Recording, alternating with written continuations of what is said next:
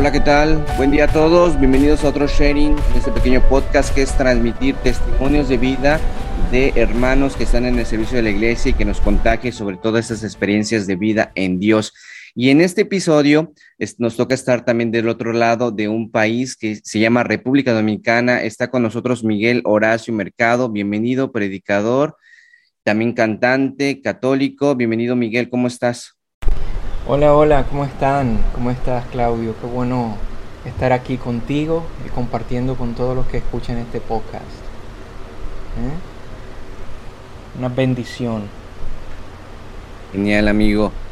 Eh, pues hablar de Miguel Horacio, eh, por lo menos aquí en México, eres muy querido en la renovación carismática, Miguel, por lo menos aquí en mi diócesis has estado más de dos veces y quiero que me comentes bueno, este, sabemos de que tú, eh, inicias en, la comunidad de siervos de Cristo vivo, pero tuviste un encuentro poderoso con, Jesús. Eh, eh, en, ese, en ese momento donde tú tuviste ese encuentro con Jesús, anteriormente, ¿cómo era Miguel? ¿Era un Miguel donde su familia era religiosa, no religiosa? ¿Qué tenía de concepto de iglesia, de Jesús? ¿Cómo era antes Miguel? Bueno, yo soy de República Dominicana, como ya dijiste.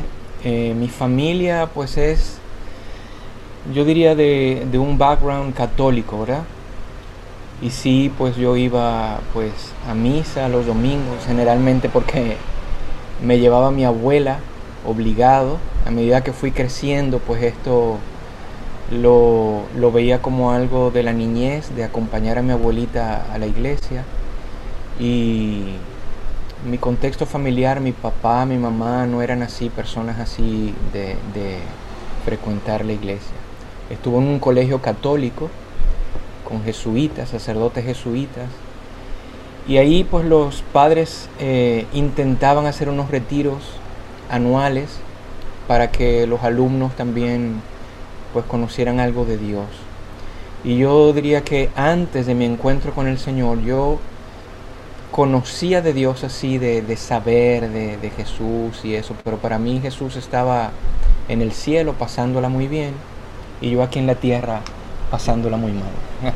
Entonces, eh, esa era como mi percepción de, Jesús antes de, conocerle.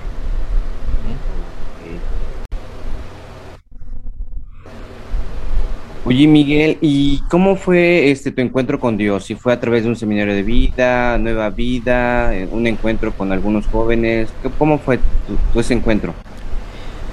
Bueno, a mí constantemente amigos me invitaban a grupos de oración. Yo, para mí era extraño esto, yo conocía de la, de la misa, conocía de alguna reunión con algún sacerdote donde había alguna meditación pero esto de grupo de oración me parecía extraño, pero amigos ya habían comenzado a participar y me invitaron. Un día fui a este grupo de oración y todavía recuerdo, para mí fue muy impactante esto de, la libertad en el espíritu y los carismas. Recuerdo que en esa época yo era todavía un adolescente y ya por, por estar en la onda de otros, pues comencé a fumar cigarrillos, estaba fumando un cigarrillo fuera del lugar del grupo de oración y, llega en un taxi eh, una señora con su esposo que venía con muletas. Yo recuerdo que yo tiré el cigarrillo para hacer mi obra de caridad del día. Intenté ayudar a este hombre, pero él decía, no, no, no, no, no me toque, que me duele, me duele. No, no quería que lo tocara. Parece que había tenido un accidente reciente se había golpeado y estaba con dolor, con muletas, entra.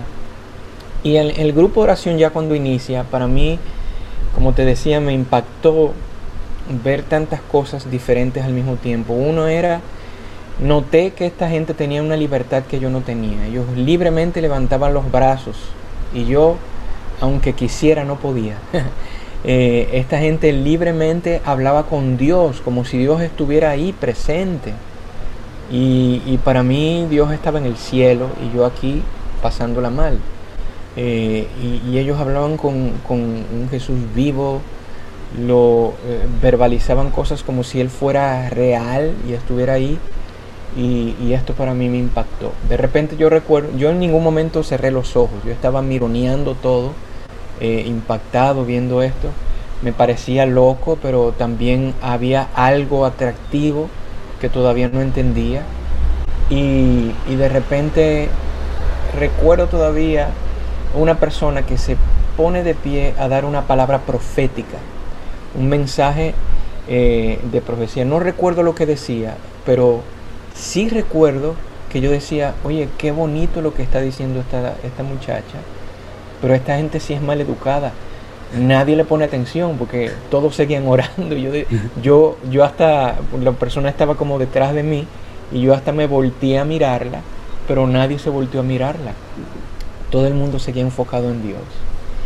En un momento alguien da una prédica, una mujer que yo considero mi mamá en la fe, se llama María San Giovanni, María Armenteros, y esta señora predica potentemente y, ahí también seguía yo impactado. Luego comienza a orar y da varias palabras de conocimiento.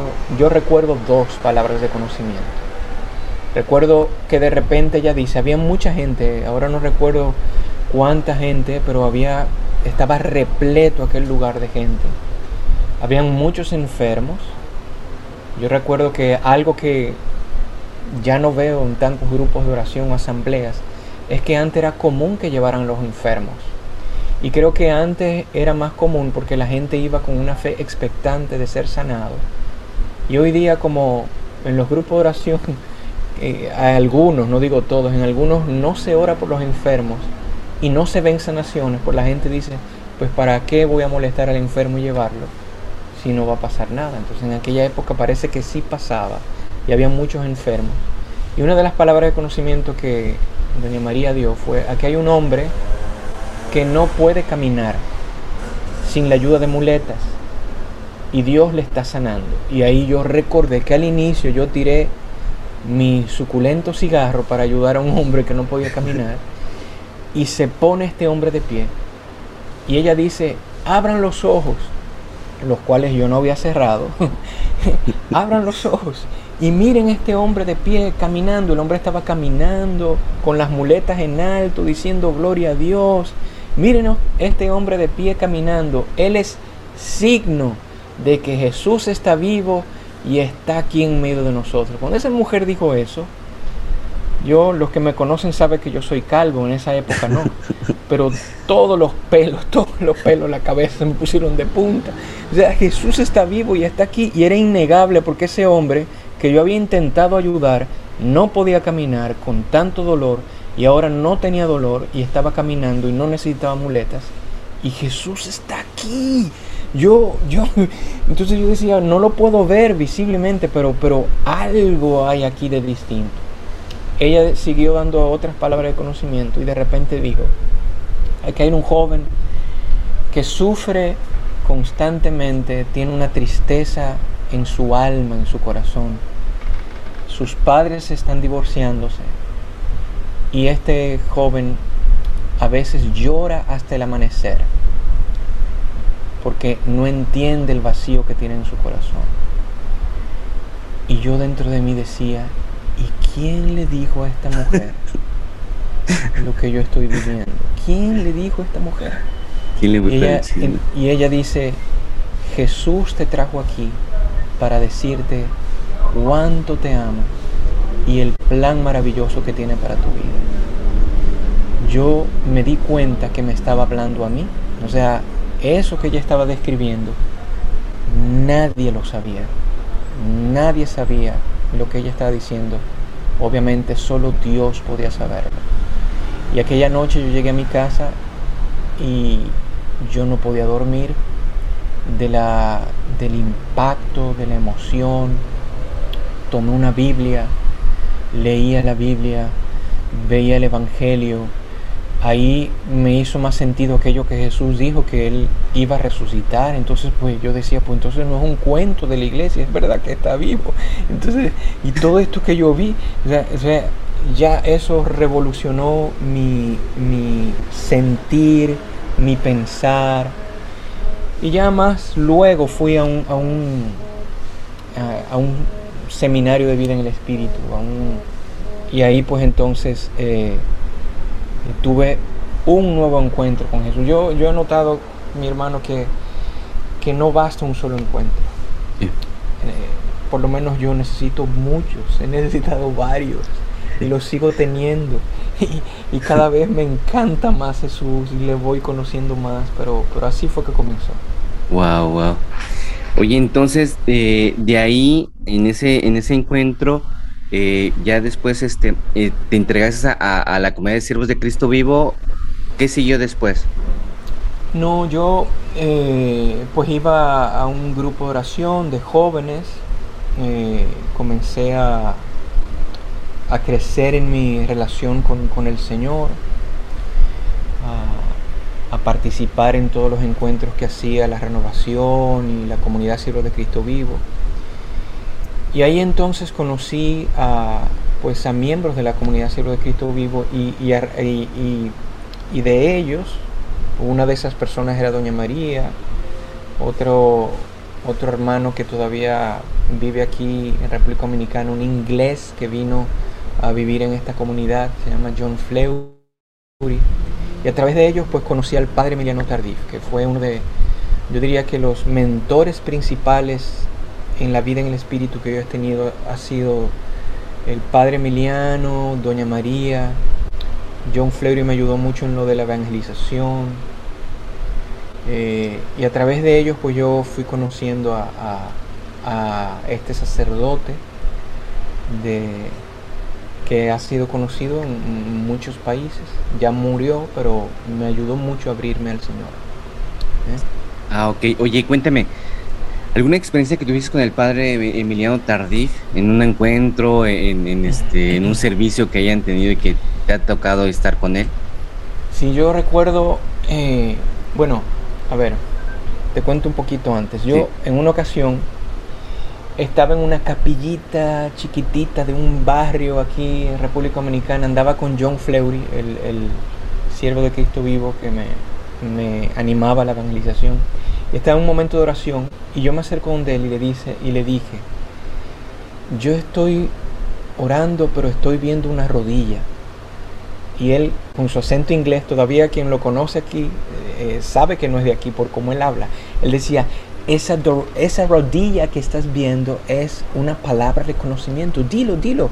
El Señor está sanando a alguien de la rodilla. Y yo decía, no, no, no, como yo, yo, yo, yo lo que decía, pues yo soy muy joven, yo soy un muchacho, que voy a estar yo teniendo palabra de conocimiento? Y me decía, sí, sí, una... Eh, entonces no dije nada. Y él se puso de pie y yo me estaba muriendo. Él se puso de pie y dice, aquí hay una persona que el Señor está sanando de una rodilla. Y una señora dice, soy yo, y se pone de pie y dice, mire, mire, mire, y comienza a moverse y se voltea y me dice, tú ves, tú ves que es una palabra de conocimiento, es una... Y yo, yo decía, pues este hombre está loco. Entonces, él pues le habló al padre Emiliano de mí y le, dice, le dijo que conocía a un muchacho que parece que Dios le estaba dando palabras de conocimiento. Y yo todavía recuerdo, en aquella época no es como hoy día que hay eh, identificador de llamadas. Yo recuerdo un día que suena el teléfono en mi casa y me llama el padre Emiliano. Wow. y yo creía que era alguien bromeando, imitando hasta su acento, porque el padre Emiliano canadiense también tenía un acento. Y yo decía, ¿qué? Padre Emiliano. Y me decía, sí, sí, sí. Y te quiero invitar, John Fleury me habló de ti, te quiero invitar a que me acompañes a un retiro a predicar y a, orar. Yo cerré la llamada y decía, pero, pero ¿será cierto esto? ¿Eh? Eh, él me invitó también a una entrevista con él para conocerme mejor. Y yo en esa entrevista pues le hice un listado de... Yo fui con un listado de preguntas. Yo recuerdo que una de las preguntas que le decía, pero padre, ¿y por qué Dios me va a dar carismas así si yo no voy a ser padre como usted? O sea, yo creo que eso es para los padres. Él se reía, me decía, no, no, Jesús nunca dijo que era para los padres, Jesús dijo que era para los que crean en Él. y yo le hacía preguntas. Pero recuerdo a lo que voy de esa anécdota que tú me preguntas del encuentro. Cuando íbamos a ese lugar, yo estaba como preparando el lío, el desastre que yo iba a hacer. Y le digo, padre, mire, yo nunca he hablado delante de tanta gente. Porque donde iba el padre Emiliano iban multitudes. Yo nunca he hablado delante de tanta gente. O sea, yo como diciéndole, no me atreví a decirle, pero en otras palabras diciéndole, yo no lo voy a hacer bien. O sea, yo he hablado delante de 10 personas, así, él me decía, no, me recuerdo todavía, me dice, tú estás muy preocupado por la gente, pero lo que tú le dices a 10 personas también se la puedes decir a 10 mil. Lo importante es que hables con el corazón y que le cuentes a la gente lo que Jesús ha hecho en tu vida. Y eso nadie lo puede quitar porque es tu experiencia de Dios. Y eso me tranquilizó. Llegamos, eh, yo recuerdo que a mí me tocó dar la prédica, luego venía la Eucaristía donde él iba a predicar y luego el momento de oración por enfermos, donde él me invita a estar con él. Y frente a todo el mundo ahí yo muriéndome. Y yo recuerdo que ya yo tenía palabras de conocimiento, pero no me atrevía a decirlas. Y todavía recuerdo que el padre Emiliano se acerca, quita el micrófono de su boca para que nadie oyera. Y Claudio me pegó un codazo. me dio un codazo y, y me dice, dilo, di todo lo que tienes dentro. No es tuyo. Dios lo ha puesto para bendecir a los demás. Dilo.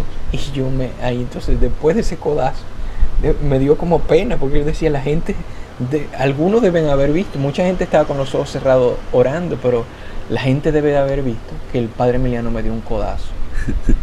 me dio un codazo y me atreví a dar las palabras de conocimiento. Y ahí vi en esa multitud cómo el Señor confirmaba. Y por eso digo que es uno de mis mentores, porque el padre Emiliano me dio un codazo. me dio un codazo para que me lanzara en fe, me arriesgara y vi el poder de Dios actuar y sanar.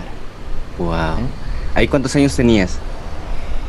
Yo creo que tenía en aquel entonces eh, 18, 19 años, algo así. Oye, y en esa, en ese, en ese tiempo, eh, ahí estaba ya Joan fue live, porque también es uno de los que llevan bastante tiempo, ¿no? ¿O fue después? Sí. sí, sí, Ahí ya estaba Joan. Porque si, si tú conoces a Joan, te vas a dar cuenta que es mucho más viejito que yo. sí, ya estaba ahí. Oye, por ejemplo, en esa generación estabas tú, Joan, estaban, también estaba Esther Hernández, porque vi una foto también que subió Joan. Sí, sí, sí, también estaba Esther por ahí. ¿eh? Ah, ya, entonces digamos que son de esa generación que todavía Oye, ¿y si es verdad que cuando falleció el, el padre Emiliano Tardif, eh, en esa zona, o no sé si la misma comunidad, que sí se puso muy triste porque decían, ahora, ¿quién va a ser este el que va a estar orando por los enfermos? O sea, que sí estaba muy metido en ese, en ese, en, en, seguir mucho al padre Emiliano Tardif, ya alguien se levantó diciendo, no, es que el que sana es Jesús, no el padre Emiliano Tardif. Sí, sí, hubo mucha tristeza, sí, mucha tristeza y mucho eh, eso, eh, eso yo creo que siempre ha ocurrido de, de que personas que, que, se han abierto mucho a Dios y uno llega como a enfocarse más en la persona que en la persona que esa persona estaba enfocado. O sea, el Padre Emiliano siempre nos transmitió y nos enseñó que quien sana es Jesús él es que da su Espíritu Santo con estos carismas y es para todos. Los carismas son para todos. Monseñor de la Rosa, mi obispo, dice que los carismas son como las aplicaciones en un celular. Y todo bautizado tiene la posibilidad de tener las aplicaciones. Pero hay gente, hay gente que no le da clic a las aplicaciones. Hay gente que le da clic a otras, ¿eh? ¿Eh? pero no le da clic a las aplicaciones que pueden funcionar. O sea, todos podemos funcionar en los carismas, pero no todos creemos y no todos le damos clic a las aplicaciones. ¿eh? Y es que a veces hasta nosotros mismos como que etiquetamos, solamente él tiene ese don, ese carisma, y se vuelve como un grupo como de élite, ¿no? Pero sin embargo, como tú dices, es todo aquel que es bautizado puede este, tener ese carisma y desarrollarlo, nada más que hay veces que ignora, ¿no? Ignora cómo usarlo, ¿no? Pero Este, en qué bueno, bueno, por lo menos en este tiempo sí se está viendo mucho esa apertura del Espíritu Santo, eh, en, que Dios puede manifestarse a través de un laico y que Dios puede uh, sanarse, convertirnos en instrumentos de Dios este, en cualquiera, ¿no? No, no, no solamente eh, el sacerdote, sin, menospreciar obviamente el estado de vida, la vocación que él tiene, que obviamente es mucho mayor que el de un laico, que al de un de una persona, un ministro, que tal vez un catequista, no podríamos decirlo, ¿no? Que se puede manifestar. Oye, Miguel, este, cuéntame, tengo entendido que tienes tres discos, también te metiste en la parte de, de cantar, ser cantautor católico, ¿Por qué nada más llegas hasta tres discos? El número tres, o sea, está genial. Yo creo que también ahí pusiste algo de Joan Fuela que fue muy este, agradable ahí, que, te estuvo acompañando. Eh, ya después, ¿por qué no seguiste grabando? Bueno, eh, para mí esto de la, la música, la adoración y esto, yo, yo nunca pensé en, en dedicarme a eso. ¿eh? Yo más bien he tenido un llamado a la evangelización en el poder del Espíritu Santo, ¿verdad? Pero algo que sí aprendí de mis mentores es que para yo poder eh, hablarle a otros de Jesús, su amor y su poder, pues yo tengo que conocer a Jesús y su poder. Y yo no conozco a Jesús y su poder en una tarima predicando o cantando. Entonces es necesario una vida eh, detrás de la tarima en mi, en mi vida, una relación con Dios. Entonces en mi momento de relación con Dios, pues fueron surgiendo canciones, ¿verdad? Y algunas personas me animaron a grabar esas canciones, pero yo nunca pensé que eso iba a desembocar en lo que pasó. Porque en aquel momento comenzaron algunas productoras católicas y yo recuerdo que yo pues firmé un tipo de contrato, contrato con una de estas productoras católicas y, y yo ni entendía mucho de eso de productora. Y yo me di cuenta que ya no era algo a veces no tanto como una misión sino yo pasé a ser un producto ¿eh? y, y, el producto tiene que vender discos y a veces a veces era un ritmo de conciertos que yo no lo comparto, pero entiendo por qué hay gente en el mundo secular que no conoce a Jesús y cae en adicciones, cae en, meterse en el cuerpo cosas, porque fíjate, había ocasiones que yo tenía un concierto durante un mes, todos los días, y ya en el quinceavo día mi voz no estaba bien, mi ánimo no estaba bien, y en el mundo secular, ¿qué hace la gente? Pues se mete un, drogazo y algo. Y, está muy bien. Y, le presenta el rostro a la gente de que todo está muy bien. Pero, pero eh, yo me di cuenta que yo era como un producto. Y, mi, me afectó en muchas áreas de mi vida. Me afectó en el área familiar. Aún no estaba casado. ¿eh? Yo decía, cuando estuviera casado, que eso lo vi en otros cantantes, eh, católicos, como su familia se destruía también, porque estar con un ritmo, yo, yo fui dejando todo eso porque me di cuenta que no era mi llamado original, mi llamado original es la evangelización en el poder del Espíritu Santo. En un momento lo de la música, pues me ayudó a ayudar a otros a tener un contacto más íntimo y poderoso con Dios, pero no es la única manera. ¿eh? Y que de hecho cada vez que predicas hasta puedes cantar, ¿no? O sea, no te limitas también. Eh, sí, ya no lo hago así con, con en aquella modalidad de, concierto y eso, sino más bien de cantar en el espíritu y que, que fue como inicié. Y es que fíjate, yo recuerdo un, un enges que tú llegaste que a pesar de que este, o sea, tenías como un repertorio ahí para, para, para todos los chavos, este, pero tú nos provocabas a que, o sea, aquí no es un concierto, aquí no es de aplausos, tú ora, o sea, al final de cuentas provocabas también eso, o nos contagiabas en eso, de que hay que orar, aquí no es de ser espectadores, sino que eh, y que no, que ora, y, y, era, y eran cantos tuyos de tu disco, pero sin embargo eh, había esas pausas que siempre nos estabas ahí incitando, exhortando, este, no, no aplaudas, eso no, mejor di, en vez de un aplauso, mejor di aleluya, gloria a Dios, y seguíamos orando, ¿no? Entonces, en esa parte también, este, eh, pues, eh, tenías mucho ese enfoque, ¿no? Que no solamente era un concierto, sino realmente se encontraran con Dios. Me acuerdo que en ese concierto nosotros nos vestimos de, de pordioseros y estábamos en el campo porque era una temática de la avanzada y estábamos y, ahí nos pusimos a orar y me acuerdo que un compañero le tomaron foto, ahí estaban orando y ahí en el concierto, bueno, en ese encuentro. Pero sí, o sea, en esa parte sí era muy, este, muy notorio, por lo menos yo sí me di cuenta cómo eran este, tus conciertos, ¿no? Si se podría llamar de esa manera. Bueno, yo no sé de qué año tú estás hablando, pero en esa época era muy extraño cuando yo intentaba hacer eso y inclusive era en, en algunos lugares fui muy criticado por los organizadores del concierto. Porque entonces, como yo dedicaba el tiempo del concierto a momentos de oración, al final, por ejemplo, alguna doña Chincha o don Pacheco de los organizadores venía y me decía, oiga, pero no cantó, no cantó tal canción del disco oró muy bonito, pero, pero, pero faltó tal canción. Entonces yo decía, no, esta gente, no sé cómo le llaman en tu país, esta gente cree que yo soy como una vitrola, un, un, una rocola. una rocola, ¿verdad? Que, que una rocola de, entretenimiento y, y, no es mi misión, no es mi llamado. ¿eh? Mi llamado es conectar a la gente con Dios, con o sin música, eh, con o sin prédica. Claro mi misión es conectar al otro con Dios. Yo le pido al Señor que esté cantando, predicando o en una entrevista, quien me escuche, conecte con Él. Amén. Y espero que quien esté escuchando, pues pueda conectar con Él. Excelente, sí, no.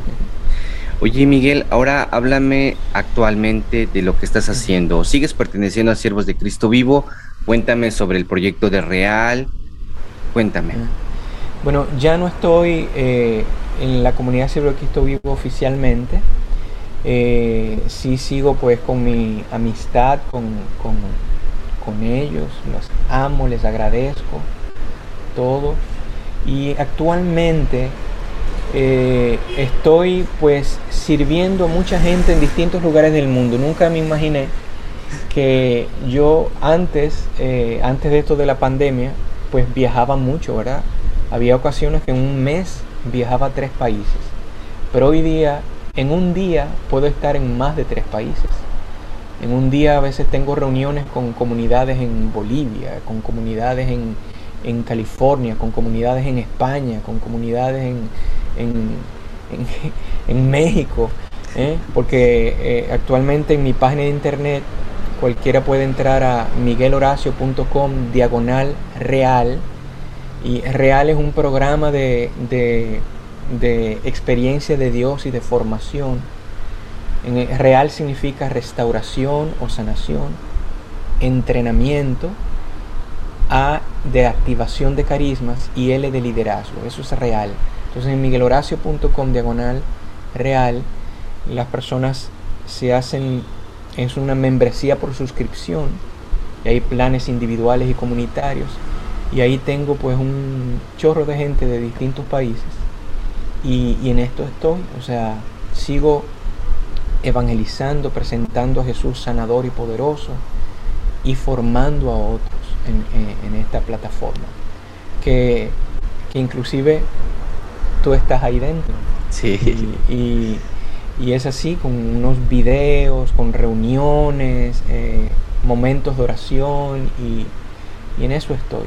Y precisamente en esta semana eh, hay una muestra de lo que es real, porque estoy dando gratuitamente un curso de sanación del rechazo. Muchas personas han sufrido distintos tipos y niveles de rechazo y el rechazo va creando como murallas que nos va escondiendo de lo que Dios quiere realmente para nuestra vida. El rechazo puede ser desde una herida y puede, puede, hay personas que están hasta atacadas por un espíritu de rechazo. Entonces, eh, en este curso, si tú entras a mi página de internet y, suscribes, suscribes tu nombre y tu correo, ahorita si lo haces, te vas a llegar unos videos donde vas a participar de este curso. Y podrás ver en estos videos, que son gratis, cómo es más o menos el contenido dentro de Real, porque en este mes abro las inscripciones por 10 días y el que entra y se inscribe pues queda dentro y cierro porque es cupo limitado. ¿eh? En eso estoy últimamente en Real. ¿eh? Estás ya de tiempo completo en la evangelización, ¿verdad? ¿O tienes un trabajo extra? No, hace años ya que estoy a tiempo completo en la evangelización. Eh, mi último trabajo fue en una compañía publicitaria aquí en República Dominicana, una de las más grandes que hay acá. Pero eh, ya, después con el ritmo de viajes que tenía también, pues ya dejé pues eh, ese tipo como de, de, camino y estoy a tiempo completo a la evangelización. Ok, excelente. Pues efectivamente sí, estamos integrados en, lo que comentaba Real, está aquí Miguel Horacio, y ayuda mucho en la parte de liderazgo y sobre esa apertura al Espíritu Santo en cuestión de carismas. Son varias, este, digamos, como temáticas en la cual por cada semana te hace reflexionar, te dan este cuadernillo de ejercicios y, lo puedes ver las veces que sea necesario bajo tu tiempo, que eso ayuda muchísimo también, ¿eh? Esta plataforma este, te ayuda a que si tú tienes un, tiempo de una jornada de trabajo, lo puedes ver a cualquier hora eh, y te da una semana para poder este, verlo, analizarlo, meditarlo, orarlo. Y, ya creo que también ya ha subido testimonios de todo esto de real y, y que ha ayudado muchísimo. lo personal igual este, me ha ayudado mucho en la apertura de más en el Espíritu Santo y sobre todo en la intimidad de Dios, ¿no? Y, y, créanme que por eso seguimos ahí. Es miguelhoracio.com diagonal real. Perfecto. Y ya de ahí en tus redes sociales también pueden conectarse. Sí, sí, sí. También a través de mi página de Facebook. De ahí pueden llegar a la página, a la página de Real. Sí, sí. Perfecto, Miguel. Pues que Dios te bendiga. Gracias por estar en este momento con nosotros.